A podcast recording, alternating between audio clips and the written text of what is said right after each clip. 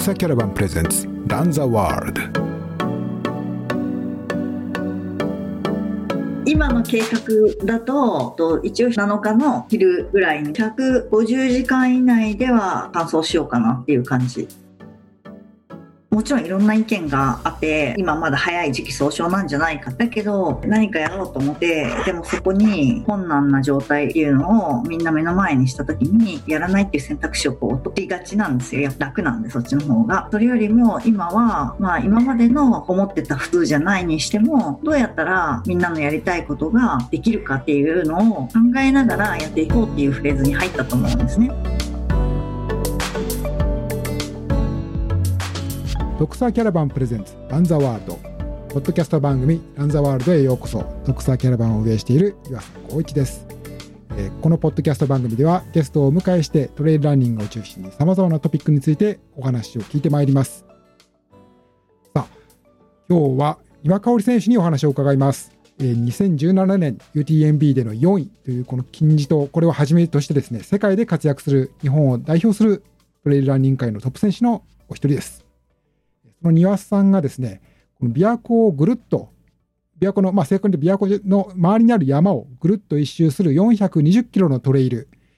市街地ですね、えー、の FKT に挑戦するということ、この先週の Facebook で発表されました。えー、今これお話ししているのは、この30日の土曜日の夜なんですけれども、ですから、あさっての朝ですね、もう直前に迫っています。あさっての朝、6月1日月曜日の午前9時に、大津港からこの挑戦をスタートするという岩さんにちょっとお時間をいただきまして、お話を伺うことができました。どうぞ、今日はよろしくお願いいたします。よろしくお願いします。えー、まあ、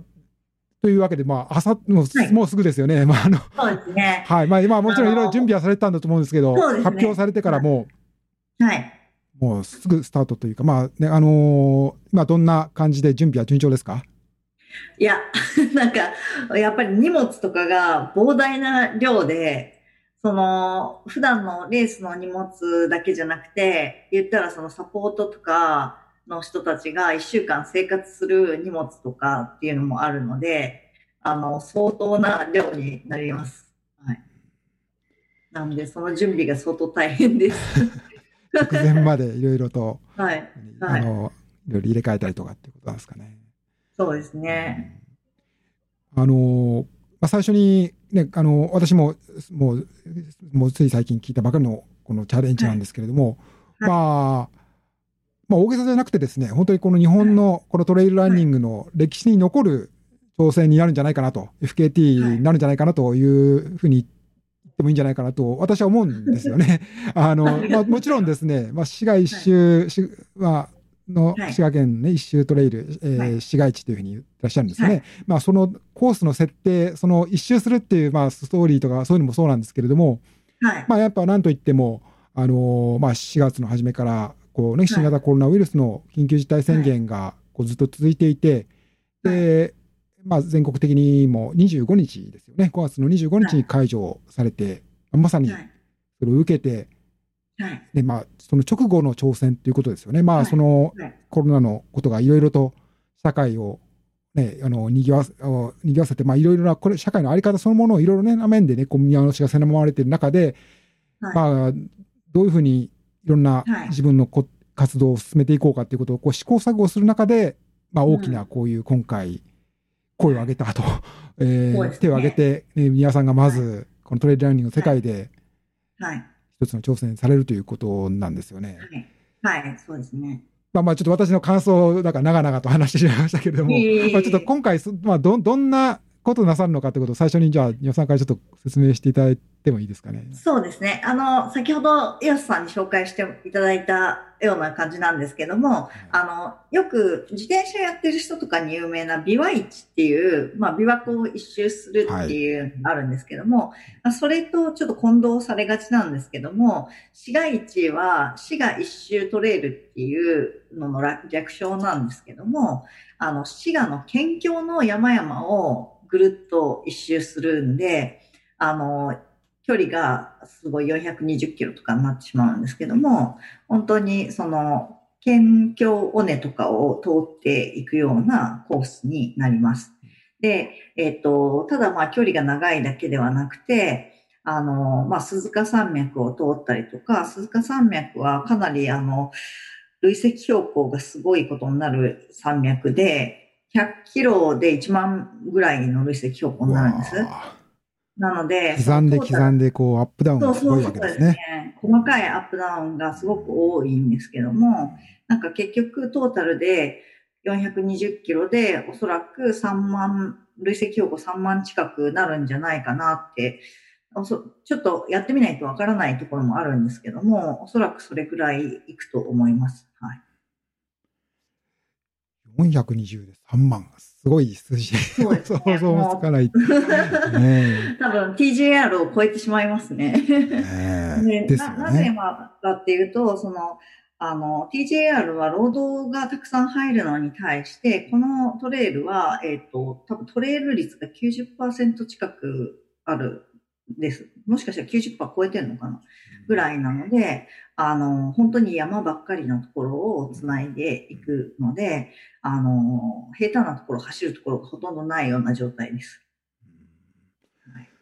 大体どどういうようなこうスタイル、まあ、あの、はい、当然、一睡もせずにこう回るって無理だと思います。だ大体どれぐらい、どういうような、まあ、途中何キロぐらいで休んだりとか、まあ、サポートとかもあると思いますけど、その辺はどういうふうな計画を立ててらっしゃるんですか、えっ、と、一応、なんか、まあ、私、今回、あの、私一人でこの FKT をやるんじゃなくて、あの、京都にトレイルフェストっていうお店があるんですけど、トレイルランニングの用品とかを売ってる小売店があるんですけど、はい、そちらのあの社長の田口さん、みのりさん。も一緒にやら、されるんですよ。はい、あの、私も前、スペインのエフミラクトレイルあのね、はいはい、あのバスクで出て、出られてて、はい、あのー、スタッフの方とお二人でね、一緒に出られてて、私もお話しさせていただいたことありましたけど、その後もいろいろニュースを追ってたら、なんかスパインレースとか、なんかすごいものばっかり。相当変態レースに出られてますね。はい、まあ、庭さんもすごいけど、田口さんすごい人なんだなって、改めて。そうですね。なので、まあ、その、なんか、こう、多分スタイルが人それぞれ違ってくると思うんですけど、私は、まあ、長いレースとしては、例えば、ユーフォリアとかトルデジャンを去年経験してるんですけども、はい、あの、その時に自分の、あの、まあ、欠点というか、うまくいかなかった点がありまして、それが、あの、寝つきが悪いっていう。特に多分レースだからっていうのもあるのかもしれないですけど、やっぱり興奮して、体が興奮して、はい、あと後ろから選手が追ってくるのに、こう、恐怖を感じたりとか、はい、で、全然神経が落ち着かなくて、ここで寝るって決めてたところで全然寝れなかったりとか。レースモードというか戦闘モードがなかなか解けないみたいな緊張感がすごい。はい。で、だからトルデジャンの時とかも、あの、結局、その決めてた大エイドではほとんど寝れなくて、途中の山道で寝たりとか、あの小屋で、そのベースキャンプになってない普通の小屋とかで、あの寝たりとか、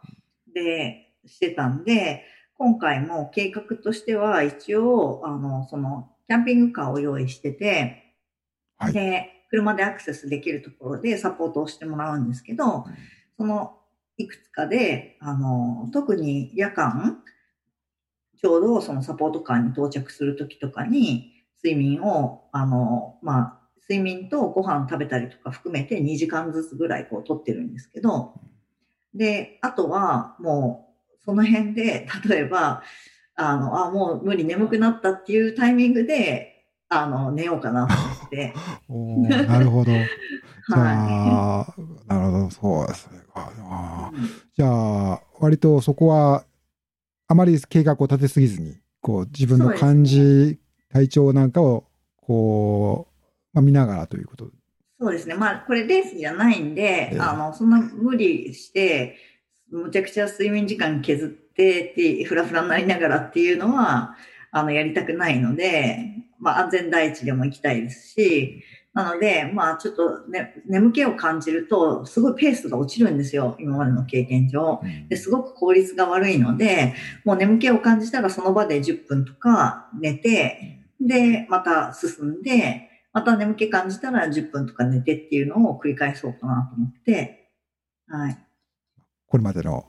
トルデジャンしかり、ユーフォリアで、はいこういろいはろ積み重ねてきた経験が。そこに生かされるということになはりますね。い。なんか、もうちょっとね、スッと寝れればいいんですけど、なんか、シャワー浴びて、こう、さあ寝るぞってなると目が冴えてきたりとかするんですよ。うんうんこ落ち着い落ち着いた方が普通落ち着いてなんか腰を下ろした方が目が覚めてしまうっていうことそうですそう。そうなるほどね。はい。まあちょっとそれ言うの難しいかもしれないけど何日間での感想ってなんか一応、今の計画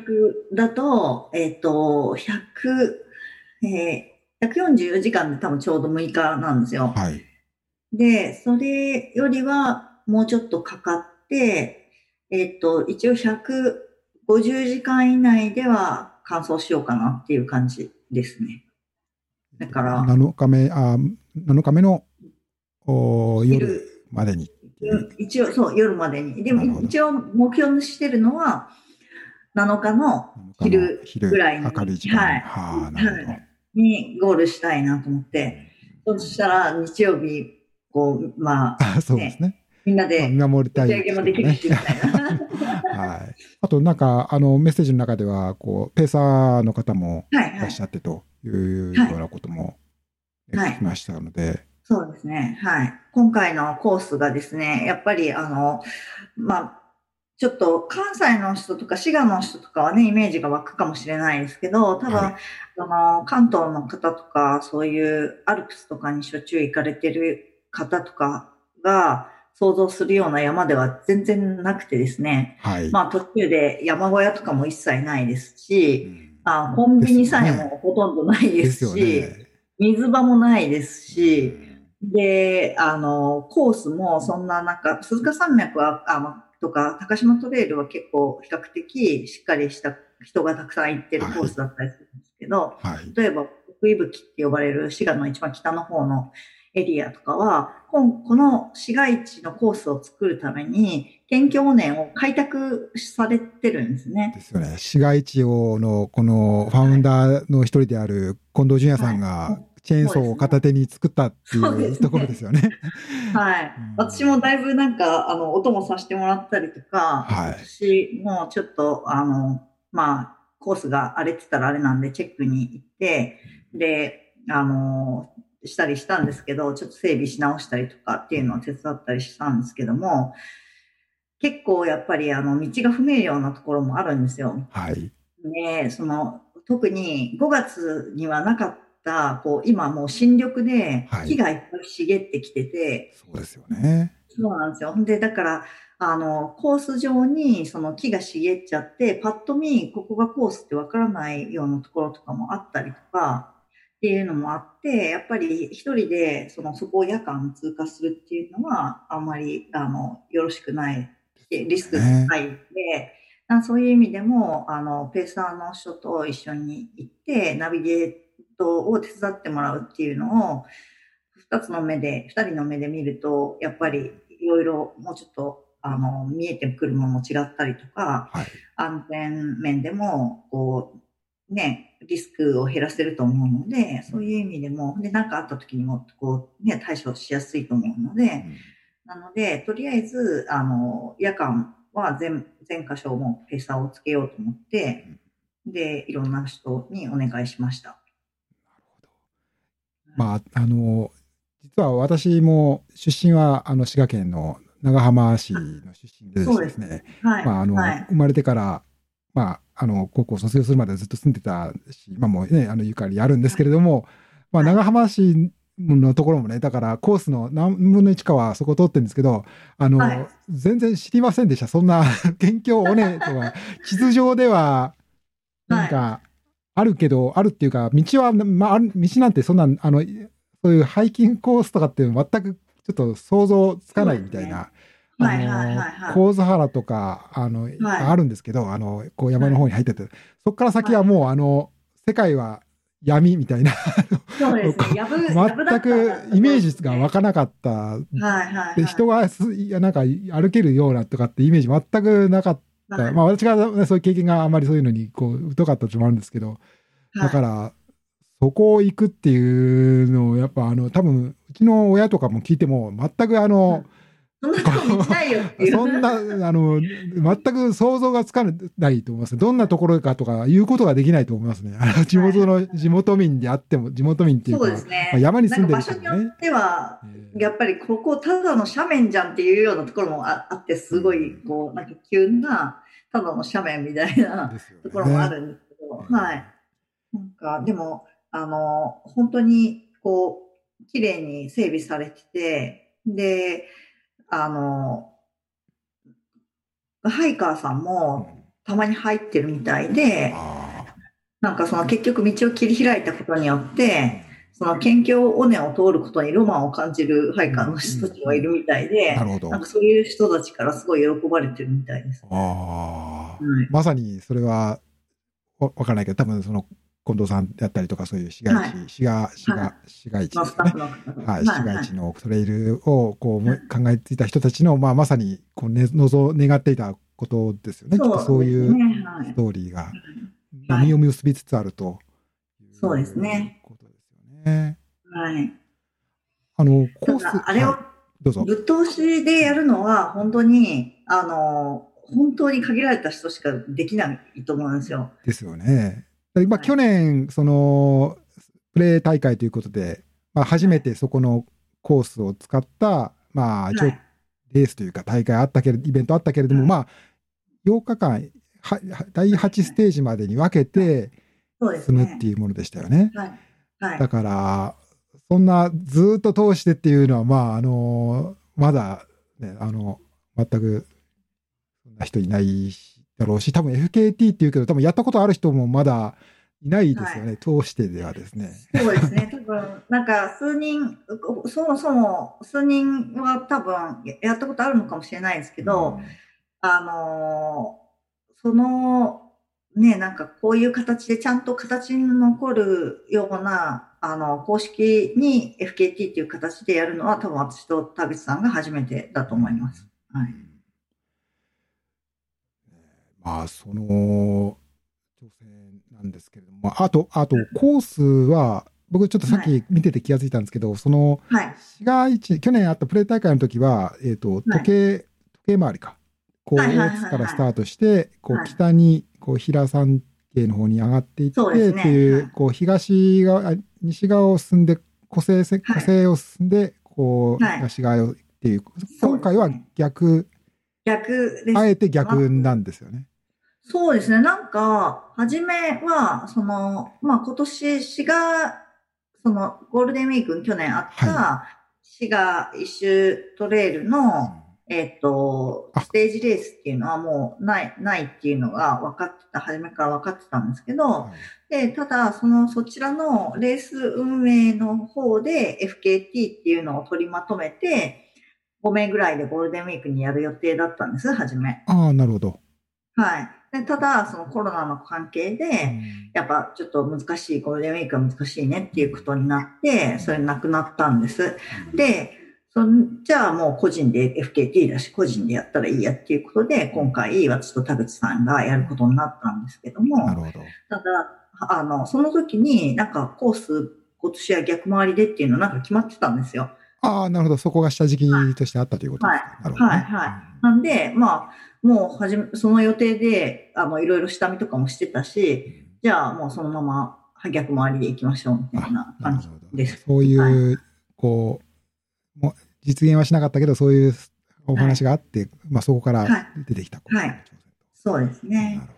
はい。でもやっぱコース的にも、その険しい鈴鹿山脈を初めの方に行く方が安全面ではうんいいのかなとも思います。ね、そうですよね。うんはい。まあ、いろんなお話ありますけど、そうそうそう、コースの中で、やっぱり、まあ、私もちょっとイメージが浮かびませんけど、こはいう一番、こう、楽しいところ、あるいは一番苦しいところ、なんかこうはい、印象的な、まあはい。僕もあの写真、去年の大会の写真いろいろ見せていただいて、こんなとこ、まあさっきね、あの知らないって言いましたけど、こんな、こういうとこなんだなっていうのは、全くあの、自分が住んでたとこと、住んでたとこからそんな遠くないところだと思えないような世界があるんだなと思いましたけど、岩さんのこう印象に残っているセクションとか、楽しみなセクションとか。そうですね。やっぱり、なんか鈴鹿山脈は険しいですけど、あの、とってもこう、好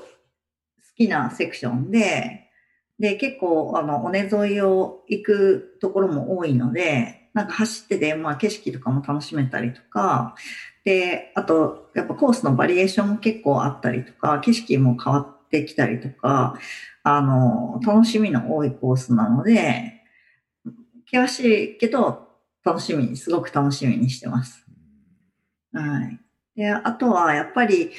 や、しんどくなってくるのは多分、高島トレイルの後半の高島トレイルっていう西川を通るところですよね。はい、はい、はい。あちらの方に入ってきた頃に、ちょっとしんどくなるかなっていうのと、あと、えっ、ー、と、だんだんその南に行くほどやっぱ標高が低くなってくるんで、暑さとかもちょっと心配ですし、はい。それも最後の方になって体力がね、落ちてる時に暑さでっていうのも結構、うん、あの、体力的にも厳しくなるかなっていうのはありますけども。はい。でももう最後の多分30キロ、40キロになったらもうあとは気力でなんとか 乗り越えれるかなと思ってるんですけども。今まで距離的に言うとトルデジアンが330キロから、そうですね。400トルデジャンが一番長かったんで、ですよね。はい。だから、今、トルデジャンが330って言われてるけど、実際には350キロあったんですよね。ああ、なるほど。GPS とかでと、はい、はいはい。だからあと70キロぐらいプラスになります。すごいなはい。でもしかしたら累積標高はトルデジャンを超えてるかもしれない。はい。すごいとこだったんだ、滋賀。そうです。いや、でも本当にね、滋賀の山は素晴らしい山がたくさんあるんですよ。で、まあ、今回のチャレンジを通して、その、まあ、この420キロとかやるのはもう本当にね、私みたいなちょっと変な人しかやらないでしょうけど、あの、言ったら今山梨の方とかでも山がね、封鎖されてたりとか、富士山も登山規制があったりとか、はい今まで言ったらアルプスに夏に行くことを楽しみにしてた人たちが、あの、もっとね、その関西の今まで多分見向きもされなかったような山に来て、あ、実はこんないい山あったんだみたいなことをこう思ってくれたら嬉しいなと思って、まあその、あの、なんだろう、いろんなね、私がこうアップする写真とかを通して、なんかそういうのを情報発信もできたらいいなと思うし、うん、ね、行けない山があるんだったら行ける山に、ね、その、その時にまあ、もちろん県をまたぐ移動がね、許されればですけど、うん、あの、今の状態だと、6月1日からは特に問題ないような感じなので、そういうので山に行きたくてうずうずしてる人たちは、その無理に大きい、ね、標高の高い山に行かなくても、楽しめる山はあるよっていうのを発信していきたいなと思いますね。あのー、こ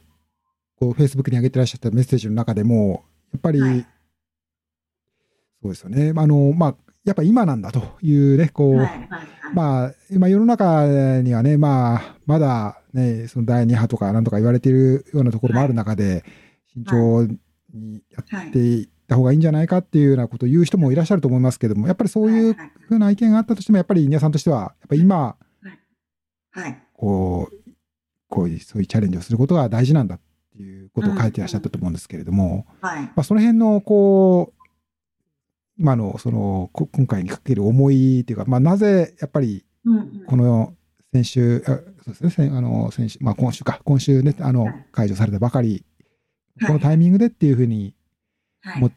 らっしゃる、その辺のはいこう気持ちはを聞かせてもらえたらと思うんですけれど。はいはい。そうですね。なんかその、やっぱり、あの、もちろんいろんな意見があって、私の耳にもちゃんと届いてますし、あの、もちろん、こ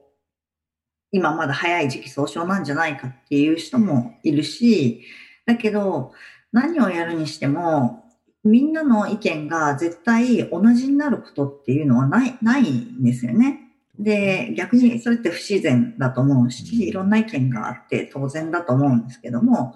じゃあそのネガティブな意見、自分のやろうとしてることに対してネガティブな意見があるからって言って、それをやらないっていう選択肢っていうのはすごく簡単なんですよ、実は。はい、で、何かやろうと思って、でもそこに、あの、すごく困難な状態、いろんな調整しなきゃいけない、工夫しなきゃいけないっていうのをみんな目の前にしたときに、もうやらないっていう選択肢をこう取りがちなんですよ。やっぱり楽なんで、そっちの方が。もうこんな大変な思いするんだったらやめようっていう。で、ただ、今言ったらこの政府の発表とかを聞いてても、もうそういうフェーズは我慢しましょう、我慢しましょうっていうフェーズは終わってるし、はい、やらないっていう選択肢を取るっていうフェーズは終わってると思ってて、うん、で、それよりも今はこれからどうやって工夫したら普通に戻していけるかとか、まあ今までの思ってた普通じゃないにしても、どうやったら、あの、いろんなみんなのやりたいことができるかっていうのを考えながらやっていこうっていうフレーズに入ったと思うんですね。はい。で、なので、その一つのまあ例として、まあ、あの、反対意見があったにしても、それを、まあ、できるだけ配慮して、その人たちが納得できるような、まあ、100%納得してもらうことは絶対にないと思うんですけども、まあ、言ったらその人たちが懸念しているようなことをなるべくカバーするようにいろんな体制を整えて、その上であの感染リスクを低くするとか事故を起こすリスクを低くする工夫をした上でこういうチャレンジ大きなチャレンジをやってこうみんなに見てもらうっていうことが一つなんかその人々に勇気を与えたりとか、例えば自営業されてる方とかで今本当に困ってる方とかも多いと思うし、トレラン業界も言ったら本当にレースとかも全然ないので、それで、あの、消耗品売ってる人たち、メーカーの人たち、小売店の人たちとか、あとレース、レース開催に関係するお仕事の人たちとかっていうのは、もうみんなほとんど仕事がない状態になっちゃってると思うんですね。はい、で、そういう中で、なんかただ何もやらないっていうんじゃなくて、なんかどうやったらっていう工夫をして何とかしていくっていう、まず私が先陣を切れば、なんかみんなそれから勇気をもらって、じゃあ自分もやろうとか、なんかそういうふうにポジティブに前に進んでいく原動力になれたらいいなっていう気持ちがあって、やっぱそれやるんだったら今だと思思ったのがあって、やろうと思いました。はい。そうですよね。まあ、今、あの、レースなくなって仕事ない人の一人も、私もその一人と言っていたんですけど、まあ、けどね、まあ、おっしゃる通りで、本当あのー、まあ、ね、みんなにいろんなことを読んでいただくようなことを、まあ、書いたり紹介したりとかっていうことをしていこうと思うと思してるんですけれどしてる思ってるんですけれど、まあ、私がですね。あの思ってるんですけどやっぱりいやその独裁キャバンというウェブサイトの中でそういうことをやろうと思ってるんですけれどもなかなかそのこうもちろん今こんなリスクがありますと、まあ、マスクしないと、あのマナー違反ですみたいなことになってるよとか、富士山は登れませんよとか、あね、こういうここまでみんなしんあの海外ではこんな大大事大事になってますかとかっていうことを言うのはまあねこういろんなこと探してきてこんな大変になってるんだ、こんな話もあるんだっていうことはまあ、ね、たくさん積み重ねて伝えていくし、興味持ってらっしゃる方ももちろんたくさんいるけれども、い。ざじゃあいつからそういうことを始めていけるんだろうかっていうことを言うのは、かなり難しいっていうかね、あの、ね、もちろんその、丹羽さんがこんなこと考えてらっしゃる、海外でこんな勇気持ってやって、こんな、あの、バーチャルイベントとかあるけれども、実際に自分がそこに出かけていって、こう、紹介するとか、あの、応援するとか、もっとやりましょうって、こう、声をかけるとかっていうのって、なかなか、勇気がいるというか、ね、そうですよね。やっぱりそれをどういうふうに受け止められるだろうかっていうのを考えると、まあ、おっしゃったように、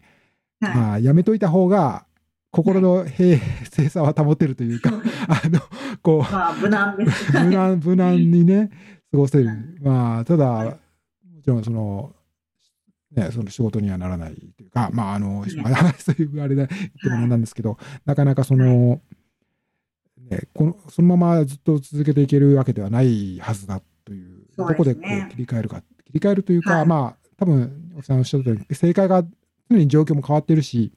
はい。正解があるわけではないから、はい。まあ、ゆこう、少し試してみて、まあ、もし、こう、状況が変わったら、やっぱり、もう来週はやめときましょうとか、まあ、あるいはまあ予定はしてたけど、はい。臨機応変に見送りますとはいか、やりますとか、はいっ。ていう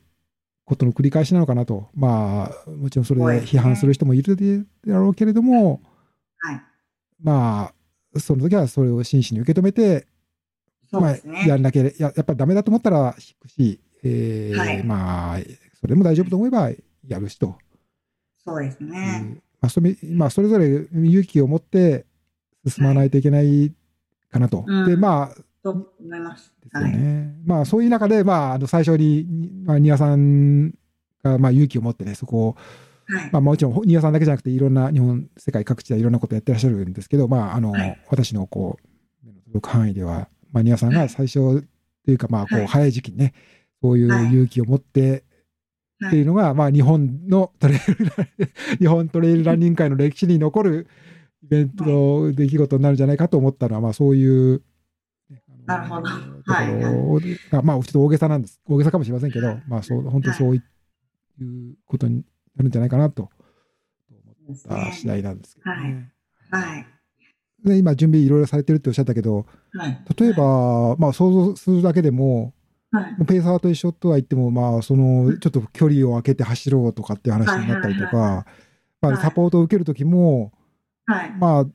まああい、ね、サポートしてくださる方が、ね、によっては、まあ、いろいろ、あ家族だったら、まあ、とか、そうじゃない人とまた別だと思うんですけど、家族だったら、まあ、もっとね、こう近くっていうことも、まあ、かな、あるけれど、あのーまあ、車止めといて、サポートする人は、こう、離れてはい、ただ見ているだけみたいな。遠くから頑張ってって声かけて見送って、で、まあ、片付けてゴミもはい。こうできるだけ、はいまあ、触らないとかそ、そんな感じなんですか？なんかそそういうことも考えてらっしゃるえっ、んですか、と、そうですね。一応、その、まず、コロナ対策としてはですね、えっ、と、まあ、エイドでの、その、手指の消毒と、あと一応なんかそのガイドラインがあって、で、そのガイドラインに沿って、そのスポーツイベントとかを日本スポーツツ協会かな、そうですね。えーね発表されましたよね。うんはい。こちらのガイドラインに従ってやろうと思って、一応そちらの方では、あの、マスクとかは必須ではなないんですよ。はいで、その適時、その、あの、状況に応じて、みたいな書き方をされてて、で、特にスポーツ選手は、まあ、必要ないみたいな書き方をされてて、はい。だから、あの、まあ、走るときは逆にその熱中症とかのリスクの方が怖いので、なので、えっ、と、ペイさんの人とは、私はマスクは、あえっ、と、基本的には着用せず、あの、ちょっと距離を空けて走るっていう感じで、ただ、距離を無理に空けようと思わなくても多分私のペースが遅くなりすぎて、もうペーサーの人と自然に距離が空くと思うんですけど。あーまあ、なこともないと思いますけど。いや、あの距離になったらもうさすがにね、フレッシュなペまあース、がそうか。相手はフレッシュですからね。まあ、そうそうか。そうですねそうですよね。はい。はい。で、なので、まあそういう感じで、で、ただ、一応マスクが携帯して、あの、有名な山駅とか、平日なんでそんな人はいないと思うんですけども、あの、ね、山頂付近で人がもしちょっとたくさんいるようだったりすると、ちょっとマスクつけたりとか、はいその辺の配慮はしようかなと思ってます。で、あとはやっぱりその、エイドをするスタッフっていうのは、はい。やっぱり、あの、手指の消毒と、それからグローブの使用とか、その食べ物を触る際のグレグローブの使用とか、それからマスクの着用っていうのは徹底するのと、あと、えっと、検温を毎日、あの、関係する人は全員するっていうのを、うんあの、徹底しようかなと思って、まあ、ちょっとでも、あの、熱があるような人がもしいたら、もうその場すぐ申し訳ないけど帰ってもらうようにしようかなと思ってます。で、一応その準備ももうでできてます。うんはい。あとはなんか、平日なんで、まあ、基本応援とかっていうのはあまり、あの、想定してないんですけども、ただ、ゴールは週末に設定してるので、えっ、ー、と、ゴールにもしかしたら人が、あの、ね、迎えに来てくれるケースはあるかもしれないと思ってるので、はい、一応、あの、来てくれる方には、なんか、あの、マスクの着用をお願いしたいなと思ってて、で、えっ、ー、と、その、マスクを着用した上で、まあ、ちょっとハイタッチとかもやらない方がいいのかなと思うので。まあ、ヒタッチとかやってますね。新しいマナーというか。はいはいはい。という感じで、まあなんか、あまりね、なんか神経質になりすぎるのも嫌なんですけど、まあ人にこう恐怖感を与えたりとかもやっぱりよくするのは良くないと思うので、その辺を、あの、来てくれ、集まってくれる方がちょっとずつ配慮していただけたらなと思います。で、一応もしマスク持って来ずに来ちゃった人のためには、あの、ディスポーザブルのマスクは用意してるんで、あのこれつけてくださいっていう形で対応しようかなと思ってます。はい。はい。かなり綿密ですね。そうですね。でも、あとはですね、やっぱ近隣の、その、通過する、えっ、と、村とか、その町、市町村の方とか、その使わせてもらう駐車場とかっていうのも、その事前に、まあ、近藤さんとか、その、はい、あの、開拓に関わってくれたメンバーが、あの、挨拶回りをしてくれたりとかして、で、あの、一応使用の問題ないところばかり使用するようにはしてて、で、やっぱり一箇所だけ小さな村で自分たちのところは年寄りも多いから通過しないでくれっていう村はあったんで、はい、そこはもう国道を通るようにして、その村の中の道は通らないようにしたりとか、そういうあの対策もしてます。かなり、だから、かなり綿密ですよね。はい、まあ、もちろんその、ニオさんのチャレンジ、今回、ニオさんと、はい、まあ、ニオさんと田口さんかな。まあ、田口さん二人でね、チャレンジされる前には、その、市街地の、あの、そういうプロジェクトもね、こう、ゴールデンウィークの企画があったとは言うものの、まあ、かなり、ただ、まあ、その思いつきでね、こう、やってるとか、まあ、マスク持ってていいだろうとかっていうことではなくて、かなり今伺ったお話でもね、綿密に、まあ、はい、準備をされて、こう、らっしゃるということなんで、はい、なかなか、そう、こう、まあ、だ、誰でもできるといえばできるんだけど、ね、まあ、簡単にその思いつきで、こう、すぐ来週やってみようっていうわけではないですよね。はい、だから、その辺は、まあ、あの、もし、庭さんを、こう、見習おうというか、皆さん続こうという方がいらっしゃるとしたら、ちょっとその辺も、あの、よく、今回の庭さんのチャレンジ。そうですね。で、今回、ね、やっぱコロナの対策だけじゃなくて、まあその事故とかそのに対する対策もかなり 結構気を使ってて、はい、あの、このまあ対策の一環として GPS 端末を持って走って、はい。はい、これをそのいぶきライブっていう、あの、こう、まあ、ライブトレイルみたいな感じで、現在地がわかるようなウェブ上で見れるっていうシステムで、はい、で、それで、まあ、みんなに見てもらって楽しめるのもあるし、はい、あとはサポートがリアルタイムに、はい、あの、あ、ここにいる、ここにいるっていうのがわかるんで、もし予定してないところでずっと何時間もこう停滞してたりとか、あと、コースを外れて全然違う方に行ってたりとかすると、対応できるようにとか、っていうのを、あの、対策をしてるのと、あとは、あの辺りって、本当携帯の電波の入りが悪いんですよ、すごく。ね、はい。そうなんですよ。そんな、そんな携帯電話を使用が想定されてないですよね。それどどうされるんですか、ね、その場合は。えっと、一応、あの、無線機を持ちます。で、ハム、えっと、簡易デジタル無線で免許がいらないタイプなんですけども、それを、まあ私も購入しましたし、田口さんの方も購入されて、で、そのもともと近藤さん持ってらっしゃるんで、それで本部、まあ、サポートカーと選手か、もしくはペーサーが持つっていう形で、で、あの、悪天工事とか、それから夜間とかは、その本部のそのサポートカーの方が、言ったら、あの、市街地のコースって結構尾根を通るところが多いんですけど、はい、まあその尾根から下に降りた、あの、町とかで待機して、その車を止めておいて、電波が入りやすい状態をあの維持するっていうことをすると、結構通話できるんですよ。10キロぐらいは飛ぶみたいなで。なので、あの、そういうので、携帯の代わりにするのと、あとはもう一つ、えっと、ジェットフォンっていう、ああの、クラウド上に SIM がある電話を今回ちょっと使わせてもらって、はい。それだと、こう、最適なキャリアを選んでくれるんですよ。はい。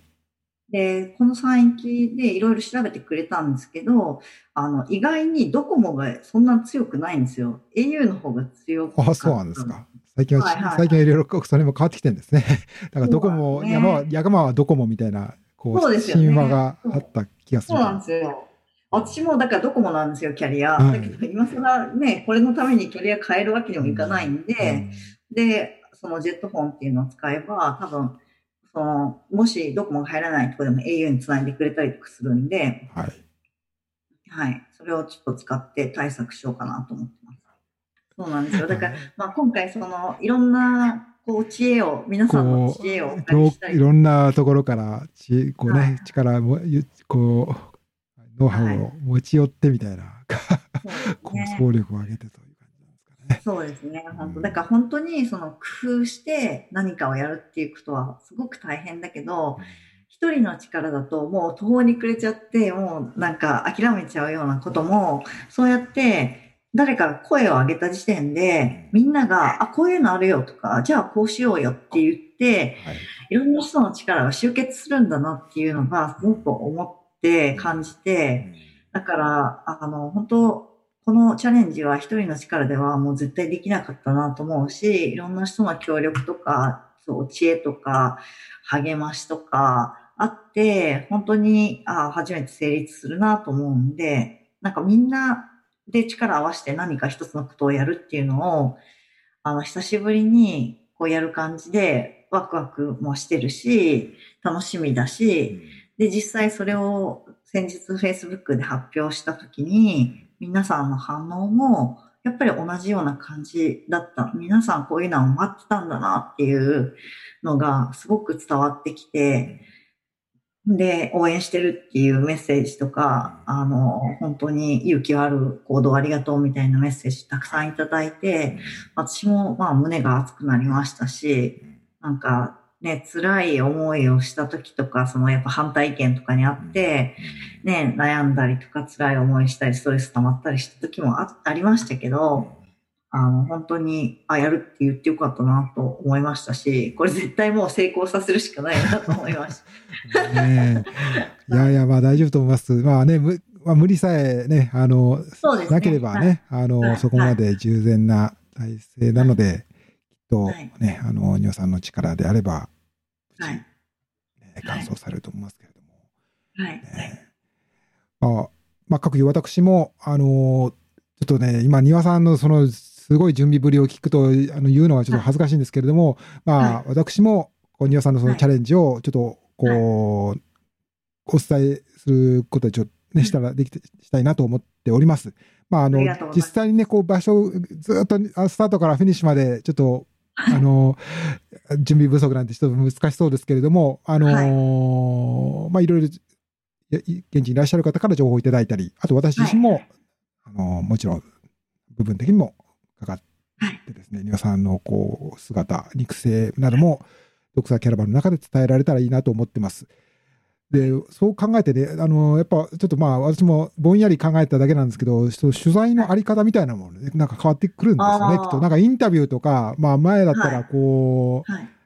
まあ別に私に限らないと思いますけど、対面でね、こう、 face to face で当然ですけど、そういう時はい。に2メートル置くということは、なんかこう、遠くから呼びかけるような、横の横並び無理で、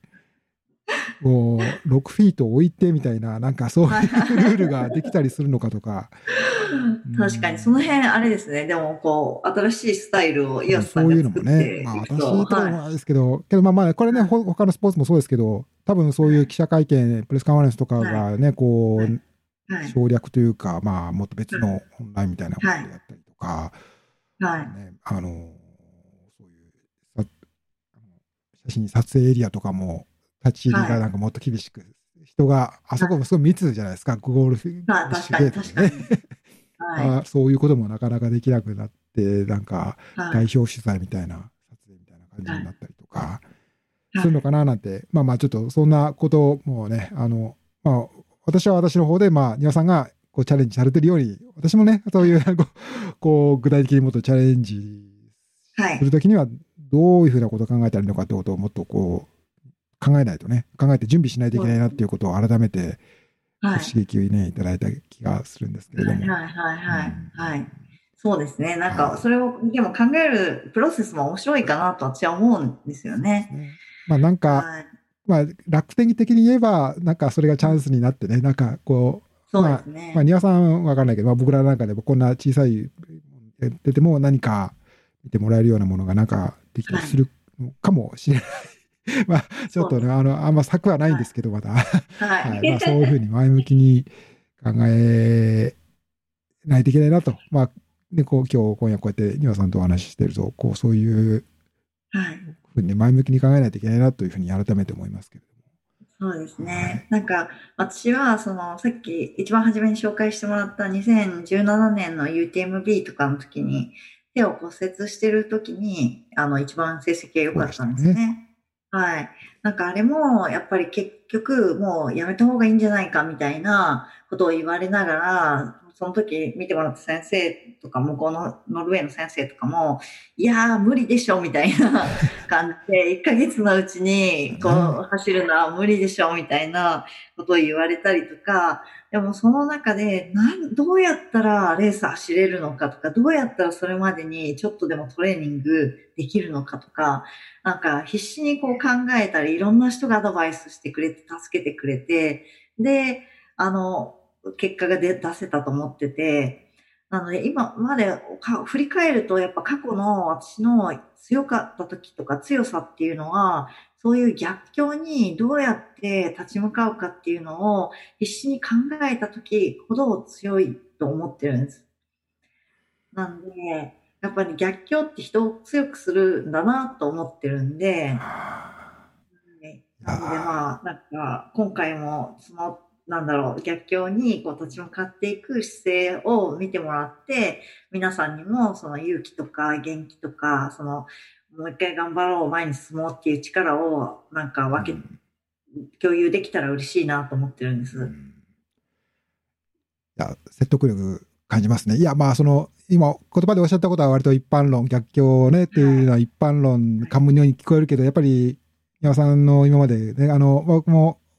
インタビューだったり、他の記事だったりとかで、ね、山さんがこれまで経験されてきた、まあ、トレイルランニングの前のいろんなお話とかも。ね、こはいう思い出すと、やっぱ、あの、その辺の力がずば抜けてるのが庭さんの強みというか、まあそういうあまりも、こう別にもう褒め殺しじゃないんですけど、いやっぱあの、すごい、あのーそういろんな、こう、ピンチをね、こう乗り越えてというか、そこに正面から体当たりして、時にはね、まあ、はい。すごい、こう、苦しい思いもされてということがあって、はい。大きな結果も残していらっしゃるという。はい。まあね、まあ、あの、改めて今回のこのチャレンジを通じてまた、まあ、あはんまりあの、こう、苦しい思いされないことをあの祈っておりますけれども。はい。レースじゃないんでね、はいできるだけ笑顔で笑顔で楽しく、こうね、クリアされるとは思いますけれども。そうですね。はい。でもやっぱり、こう、このチャレンジするにあたって、その、ただ単にダラダラやるんだったら、まあ、あんまり、こう、面白くないんですよね。やっぱある程度は、その、頑張って、言ったら FKT っていうのは人と競うんじゃないですけど、自分の中である程度納得のいくタイムを出して、まあ私が目標にしてるのは、まあ男性には勝てないにしても、せめて、こう、女子が当分は超えられない記録を残したいなと思って、また来年もし誰かそういうすごいね、女子生がやっちゃって、あの、記録更新されたら私またその翌年やらなきゃいけなくなっちゃいますから。まあ それはやっぱり、やっぱもう一回やる、そうですね。そう、それはそ イオニアとしてはね、やっぱそれは、はい。とりあえず、あの、そうですね、塗り替えられない記録をそれなりに作りたいなと思うんで、ちょっと、あの、ちょっと、危険がない程度には無理はします。はい。はい。まあ、今年はね、まあそういうわけで、UTMB も先先週かな、こう中止発表をね、はい、されたりとかして、世界で、あの、いろいろ、まあ、アンドラーもね、大会がなかったりとか、は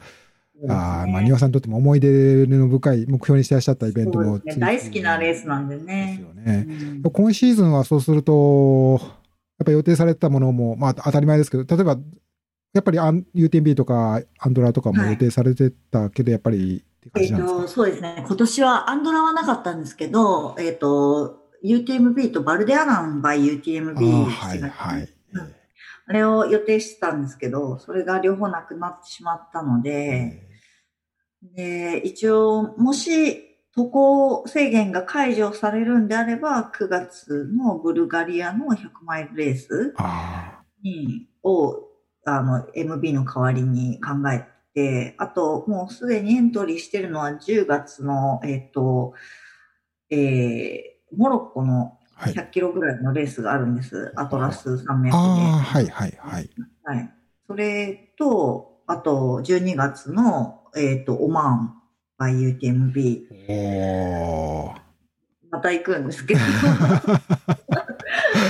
すごい。去年もね、あの、100マイルの、あの、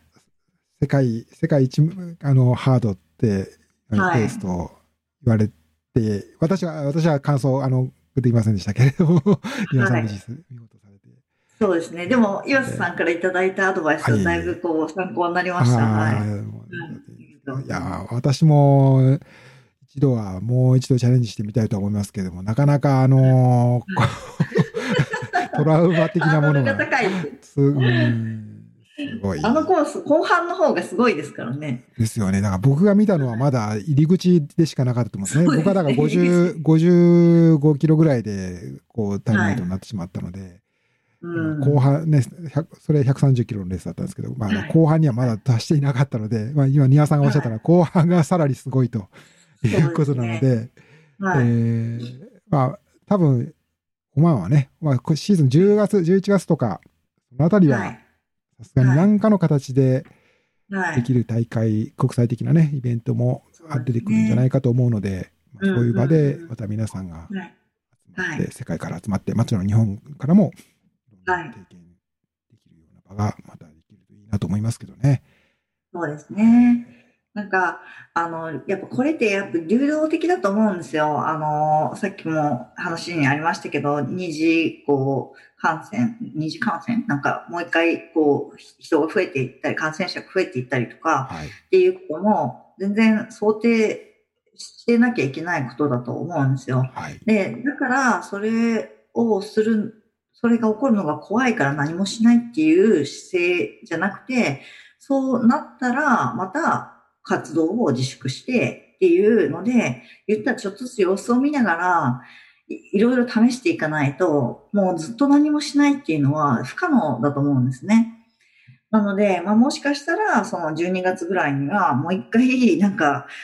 自粛しなきゃいけないタイミングが来ちゃって、レースがなくなるとかっていうのもあり得ることだとは思うんですけど、ただ、あの、絶対に希望を捨ててはいけないと思うし、言ったら、そのために、こう、いろいろ準備するとか、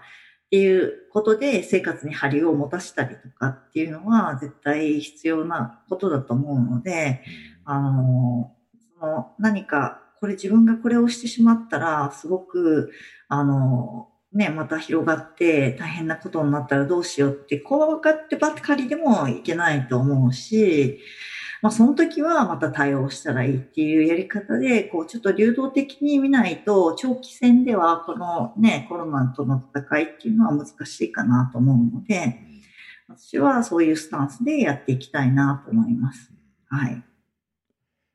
うですね。まあ、まだ、